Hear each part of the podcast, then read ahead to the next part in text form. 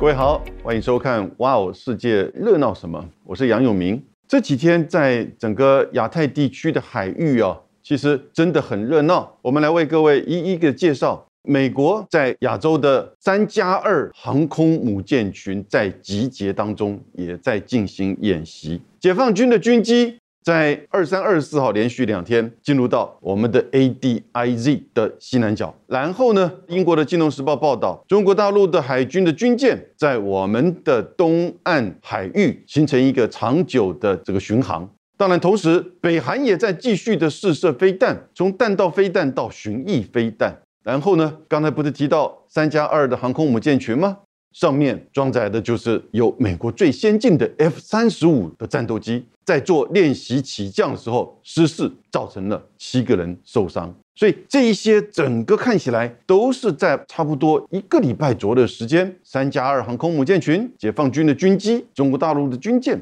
都在台海、南海附近在集结、在演练，也在出事。到底是为什么呢？我们今天为各位先来介绍这整个过程，然后我们来解析它的原因以及它的影响。我们台湾应该怎么应应？先来看一月十六号，美国的海军航空母舰，美国总共有十一艘航空母舰，都是核子动力，当然，然后呢，中间有两艘航空母舰呢和两艘两栖攻击舰，还有一艘日本的准航母，所以在这边的南海区域，在十六号的左右呢。也形成了一个三加二的这种南海的演习。我刚不是提到美国有一个叫做两栖攻击舰吗？其实中国大陆也在发展两栖攻击舰。我们现在对于两栖攻击舰的认知啊，其实就是所谓的准航母，或有人把它叫做闪电航母。也就是说，它其实是属于海军陆战队，但是呢，除了有装载运送海军陆战队人员之外呢。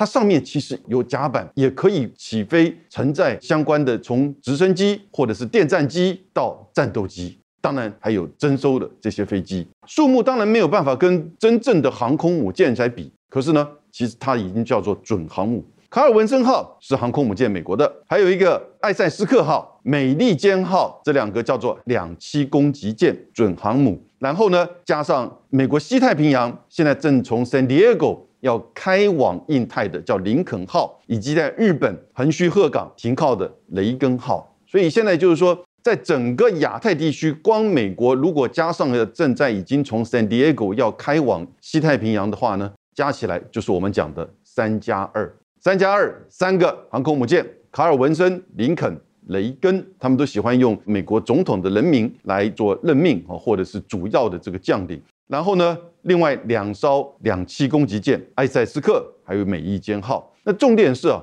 在航空母舰上面装载停带的主要都是 F 三十五 C。F 三十五 C 应该算是第四代的这种最重要的美国的战机哈。那它是需要跑道的。然后呢，在两个就是两栖攻击舰上面是 F 三十五 B。那 B 呢就是垂直起降的。在英国的伊丽莎白女王号的航空母舰来到亚洲的时候，它上面也是装载的，就是 F 三十五 B 垂直起降。日本也已经购买了十二架 F 三十五 B，将来会装载在它的这些日向伊贺，现在还叫做直升机载具舰，但是将来其实就已经变成是准航母。虽然它能装载的飞机跟这些美国的主要航空母舰还是有差别。他们在南海做什么呢？他们在南海其实现在做的这个演练哈，越来越复杂。我们现在先看一下雷根号现在停靠在日本，所以你看它整个为了这个照相了，呈现的这样一个图片。因为一个航空母舰通常一定会有三到五艘所谓伴随的一些护卫、补给或者是驱逐舰来保障这个航空母舰的这个安全，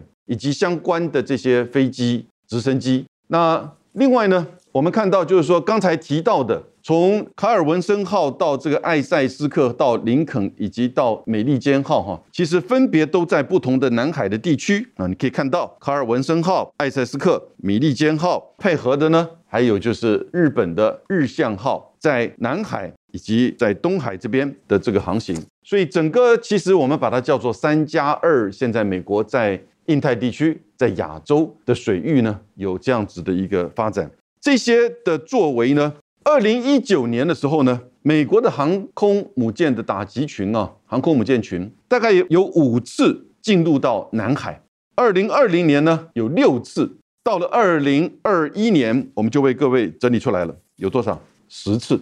十次。你看，分别从一月、二月、四月、六月、九月、十月、十一月，有的时候九月、十月、二月还各都有两次，而不同的就是船舰，罗斯福号、尼米兹号、雷根号、卡尔文森号。到了去年下半年开始，你看。很固定的就是雷根号跟卡尔文森号，所以雷根号、卡尔文森号已经变成固定的在印太地区，一个是在日本，一个在靠近关岛或者是南海。那现在林肯号也要过来，我觉得它应该会停留一段时间，形成一种所谓三艘航空母舰都在亚洲的这样态势。然后呢，也许其中一艘会回到美国的本土的母港进行保养。或者是维修，也就固定的会在将来的印太跟亚洲地区啊，维持至少两艘航空母舰。可是不要忘记哦，还有我刚才讲的两艘两栖攻击舰，所以实际上是二加二。那现在是三加二，将来日本的航空母舰开始建立的时候呢，就会更多的这个呈现。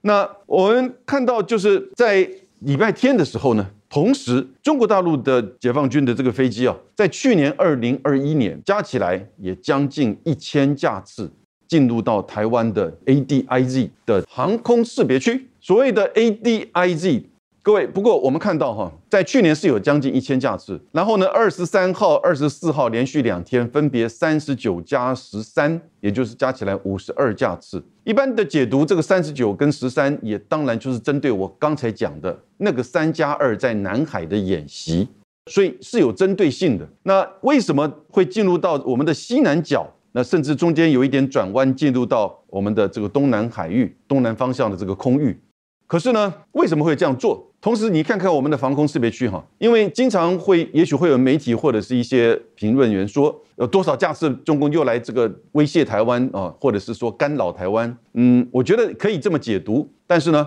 他们的用意并不完全是如此。也就是说，它是有两岸针对两岸的这种警示的这种军事上的态势，可是呢，它也有。他自己本身做突破或离开第一岛屿链，进入到巴士海峡的这样子一种演练的目的，而这么多的航次跟这么频繁呢，我越来越觉得，其实他们自己本身的演练的目的呢，可能是主要，而附带的，或者是当然有的时候是针对的，看那个时间点，比如说当美国的议员到台湾，当美国的这个航空母舰在台海附近做怎么样的作为，或者是穿越的时候呢？他也可能会用飞机的方式进入到西南角来做，就是说他的这个军事上的反制。但是有两点我必须提醒大家的，第一点是我们的航空识别区画的真的很大耶，而且你们注意到有个大概四分之一哈，画到人家中国大陆的内陆里面去，还画到那个江西，所以意思就是说，人家飞机在这个飞机场里面一起飞，大概就等于是干扰到我们的航空识别区了哈。但是我们却没有这么说。那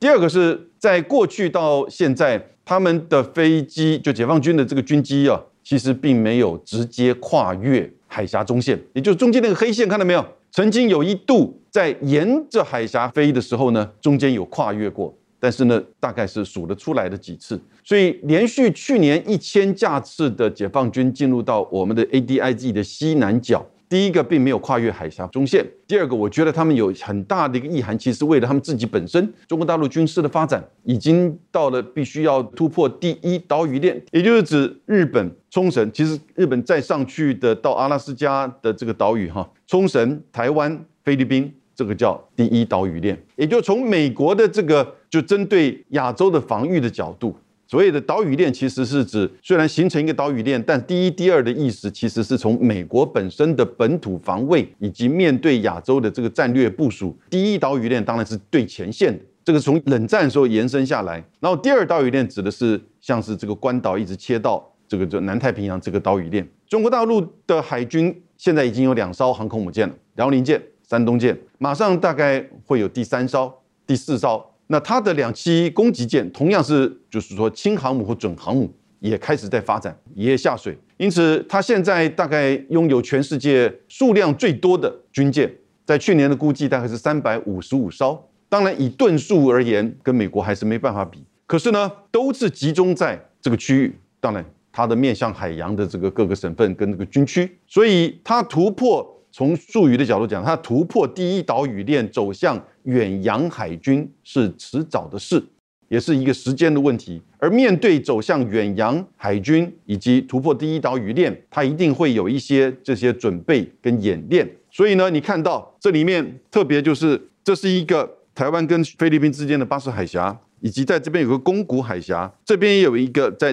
钓鱼台上方国际的这个水道跟海峡。那因此呢，这是他可能会去做的。但不管怎么样哈，这个对台湾安全的这种警示效应当然是存在，而且是越来越密集。这也是我们台湾必须要去面对的一个问题。同一个时间，在二十四号的时候呢，英国的《金融时报》的报道说，大陆解放军海军的军舰持续的出现在日本的南方，也就是台湾的东方的这个海域，持续的出现在这边差不多钓鱼台的东南方的这个水域。他们的推论显示，中国大陆海军已经突破。北起日本、台湾到菲律宾的第一岛屿链，而采取持续部署的这种方式，在第一岛屿链以东，这是什么意思呢？如果就海峡两岸或者是可能发生的台海战争而言，也就是堵住我们的苏澳港，以及堵住美国或日本在日本的美国的基地的这种南下前往。不管是台湾的东海岸，还是台湾海峡的主要的这个通道，也就是堵住一种代表的区域的这种拒止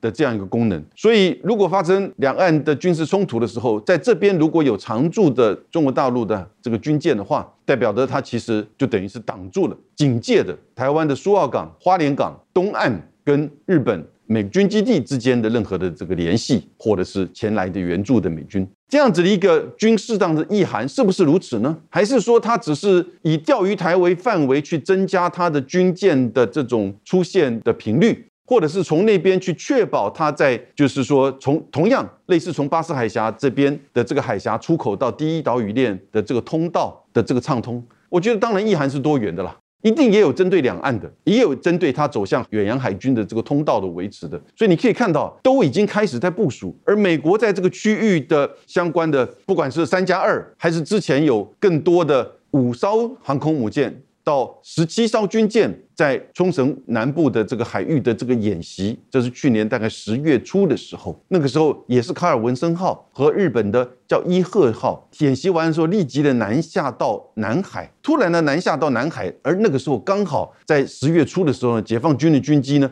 也在那个时间点快速的一天几十架次的进入到我们的西南 ADIZ 的西南海空域，那个时候我们感觉到好像台湾安全受到威胁，但事实上它是针对整个美国在这个区域的这个。演习以及移动的这些航空母舰，一种军事上的反制。他这次在特别星期一的十三架次的整个解放军的军机进入到我们的西南海域当中，有两个特点。第一个呢，有包含这个运八的反潜机有一架次，还有呢歼十六 D 两架次。运八的反潜机，也就是针对。征收有关于在水面下的这一些可能的潜舰，因为我刚刚讲到，不是十月初的时候，那个华尔文森靠、日本的伊势号往南海去吗？后来才知道，因为南海发生了美国的那个康乃迪克号的核子潜舰撞到海底山，然后浮到水面上，然后快速的开往关岛。后来呢，从关岛进了初步的维修之后，再回到了圣地亚哥，也就是在那个发生事件的当时哦，就是冲绳外南端演练的这些航空母舰群哦，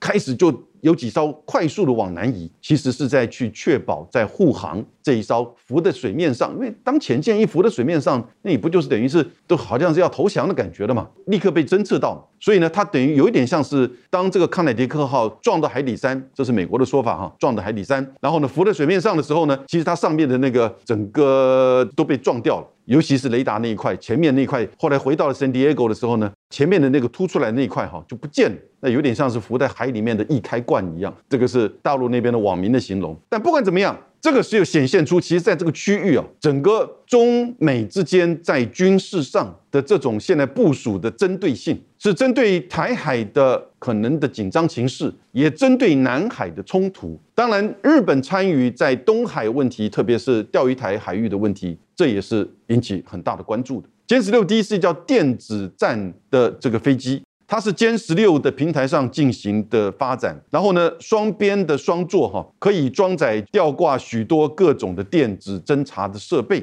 进行通讯的干扰。所以，当这个歼十六 D 出来的时候，你很多的雷达的侦测就会被它干扰掉。那个干扰掉，同时像是这些其他的战斗机或者是反潜机呢，你就侦测不到。因此呢，你就可能在一些这个部署的动作上可能会比较。迟疑，或者是说呢，它的战斗机的这个巡航的航线呢，你就掌握不住。因此，歼十六 D 就是作为雷达干扰、通讯干扰的，叫做电战机。那在这一次的十三架里面，过去在差不多去年下半年开始，我们越来越多看到这些反潜机、电战机跟一般的这些呃轰炸机呢、战斗机呢，都会同时的编队出现在我们的西南海域。所以这边在提供给各位参考的是什么呢？北韩其实也很也很也很积极，在今年开春以来啊，已经连续五次的试射飞弹，加起来六颗飞弹。前面两次是极音速飞弹，这还不得了。突然告诉大家，除了俄罗斯跟中国大陆之外，北韩现在也会发射极音速飞弹。极音速飞弹，也就是说它的时速要达到五马赫，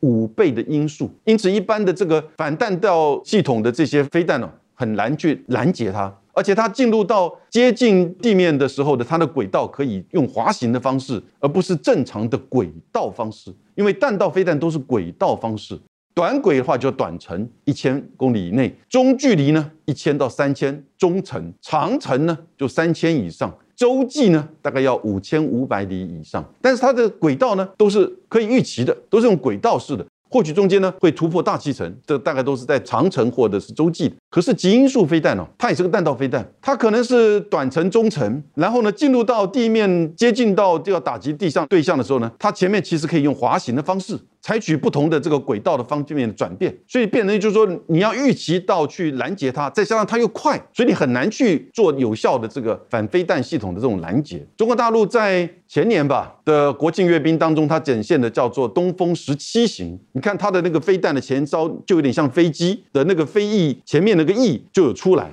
它就是在做滑行的时候用的。那现在俄罗斯、中国大陆，结果北韩也做同样的这个技术，他自己宣称了，但是也得到了美国这边的这个确认。第三枚、第四枚呢，是叫做轨道试射的弹道飞弹。那这两天呢，在二十五号的时候呢，北韩又试射巡弋飞弹。巡弋飞弹没有受禁止，但是呢，你看北韩的现在的态度啊，非常的明显。那一个稍微不幸的事情是，我们刚刚不是讲在南海的卡尔文森号航空母舰以及两个两栖的作战舰在做测试的时候呢，有一艘 F 三十五 C，F 三十五 C 是在卡尔文森号需要跑道起飞的。最重要的，现在美国的这个就是战斗机哈，那降落的时候失事啊，出事情了，然后呢撞到这个航母，那飞行员是立即的跳伞出来，但是呢撞到航母呢，使得一些航母上的工作人员呢，有七个人受这个不同的轻重伤，有三个人必须要送往菲律宾的马尼拉接受医院的这个治疗，所以类似的情况，你看大家都不断的在做测试，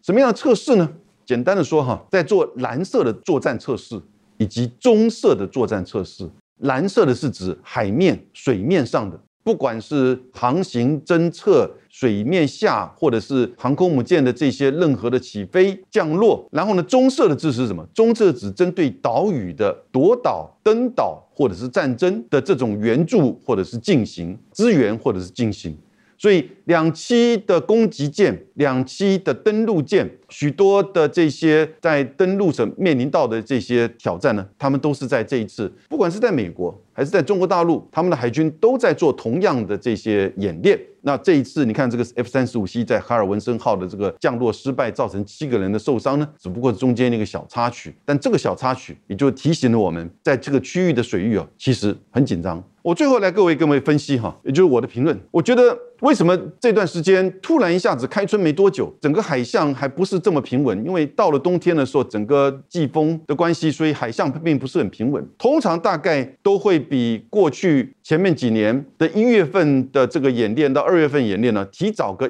大概两个礼拜进行。一方面，当然海象稍微比较和缓；另外一方面呢。我觉得第一个因素也是因为了因应乌克兰可能会发生的战争而针对太平洋亚洲区域的一种威吓，这是美国过去从冷战到现在经常会采取的一种策略，也就是它在某一个区域 A 区域进行一定规模的这个战争行为的时候呢，或者战争准备已经发生危机，在做战争准备，或者是已经在进入战争的状况的时候呢，它会在另外一个区域，因为我刚才讲到美国的航空母舰几艘，十一艘嘛。它会在另一个可能会发生危机的区域呢，比较集中的部署来去威吓，避免可能另外一个区域区域 B 的强国或者是某一个国家趁机可能要获利，或者是挑衅，或者是采取军事的这个行动。所以这是一种就是说威吓的这个行为。这就是为什么在这个时间点，他会派这个林肯号从 San Diego。也同时的航往亚洲，一方面是有替换一艘航空母舰，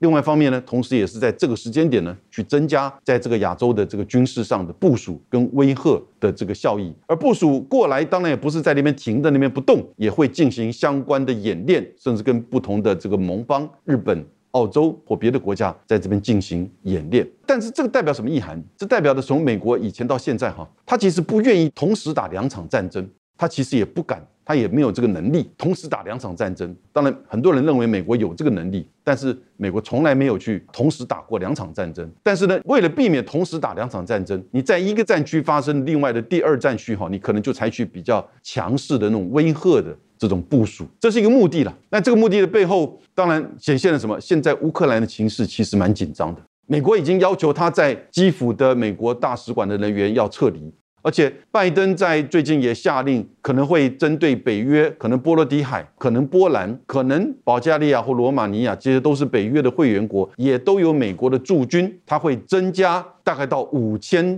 美军到这边。那这是一个短期因应可能会发生的乌克兰战争，或者是俄罗斯的这个攻击行为呢？还是说将来会在这边布军呢？增加的这个派兵啊，会？长久化呢？这都是我们现在不确定的，也就表示说，其实乌克兰形势非常的紧张。但我觉得现在你看到亚太地区，当然这些三加二也好，或者是几加几啊，很多的这种，不管是针对水面的，或者是夺岛的这种各种的演练，或多国的这种演练跟演习，哈，也当然是在针对中国的，剑指中国的，很清楚。那也就是在针对台海战争，或者是南海冲突，以及中国大陆的走向远洋海军的各种的这种测试，所以也有顶到第一岛屿链来，然后呢就是堵到等于是中国大陆的这个家门口了。但是呢，中间特别争议的地方，就可能会发生冲突的地方的，我们叫军事热点，就是什么呢？就是台海的区域以及在南海。我个人觉得，在南海，中美要直接的发生军事冲突哦，可能性并不是那么高。尽管是一月二十号，其实有一艘驱逐舰呢进入到中国大陆的西沙群岛。各位，西沙群岛并不是在南沙，它比较靠近海南岛这边，没有什么领土上的这个争议的。但是呢，有几个西沙群岛当中，因为它比较靠近，所以它把它划为一个叫做群岛基线，也就在这个几个岛屿之间，因为蛮靠近的，画起这个基线，岛屿之间里面的这个水域呢，把它叫内水，而领海呢是往这个群岛基线再往外延伸十二海里。美国一直主张叫做自由航行。从七零年代一直到现在，特别这几年在针对南海，就有一些军事化的，这个就是说岛屿的扩张，永暑礁、永济、美济礁、永暑。永兴这几个岛屿呢，开始有的时候呢，采取军舰进入到你十二海里，因为国际海洋法并没有就是说限制军舰不得进入十二海里，因为这是美国的强力的主张。可是呢，绝大部分的国家都会用国内法的去要求外国的军舰要进入到我十二海里，十二海里你就看得到哎，你到门口来了嘛，要不然就是你要先许的我同意，要不然你就要先通报我。我们台湾的法律是你要先通知我，但是美国都不理，美国都说没有国际海洋法没有限制，虽然美国并没有参。加国际海洋法公约哈，但稍微海洋法没有限制，所以呢，我可以行驶无害通过，军舰可以经过你们家门口的十二海里这样过去。那当然就遭遇到中国大陆的这个所谓的跟监呐，然后不断的这个驱离啊的这样子一个动作。但是呢，到目前为止都没有发生真正的冲突。在南海上面，我觉得这个冲突要再提升哦，那除非是刻意的。因为现在中国大陆跟东南亚各国也针对南海行为准则呢，在做密切的讨论。他们是说预计到今年年底，二零二二年底可能会出来。不过这也讲了好几年。那因此在台海的附近呢，就比较容易出现擦枪走火的危机事件，这也是真的。那因此，针对中国的这个效应，当然也存在。那我觉得第三个，在这段时间，你看到这么多的这个时间点，除了乌克兰因素，除了针对中国而来之外呢，我觉得也有在警告北韩，因为北韩呢的的确确。刚刚提过，开春以来已经连续五次六颗的这个飞弹的这个试射，而金正恩呢也放话，他非常的不满意，他跟川普见了三次面，而要求美国要裁除掉这个经济制裁，美国完全不动，拜登上来完全不理，所以呢，他就用飞弹试射的这个方式，他甚至放话说，如果今年没有任何的反应，他也可能会重新试爆核子武器，这就不得了了哈。所以这个是一个。北韩现在金正恩他也按耐不住，金正恩最近减肥减重还算成功啊。这样子一个领导人，这种自我要求的这种减重，我觉得在他的意志力上面哈，大概他也可能对于这个美国以及区域国家在他们自己本身的这个经济制裁，还有核武发展以及弹道飞弹的这些试射上面，他可能接下来会有一些动作。美国的这一次的整个部署，当然。特别是跟日本的合作的，也是也有在警告北韩的意涵。所以各位在面临我们过年之前，今天的这个节目呢，为各位介绍整个在太平洋地区美国的航空母舰，从真的大的航空母舰到准航母的两栖作战舰，以及整个在海洋上、夺岛上，还有呢进入到中国大陆的岛礁的这个航行自由的测试上。以及当然，最后发生 F 三十五 C 的这个降落失败的这个意外事件上，显现出美国在这个区域的积极的部署跟作为。但同时呢，解放军也在做回应，也在做反制。不管是在我们的 ADIZ 的西南空域的这个战机越来越多、越来越多样，也越来越复杂。然后呢，在我们的东部的海域的可能会有常驻的，就是解放军的这个海军的军舰啊，以及相关的这些作为，我觉得其实我们都必须要密切的观察。因为今年虽然中国大陆进行了二十大，美国也在进行启动选举，看起来是有一点内政年、经济年，可是这个时候呢，军事上的作为并没有因此停下来。因此，避免危机的发生，这是可能我们在台湾呢特别关注的地方。那今天到这里，那不过还是要在这边借这个机会跟大家再拜一个早年，请大家虎年行大运。回来之后呢，再继续的看我们哇世界热闹什么。我是杨伟明，谢谢大家。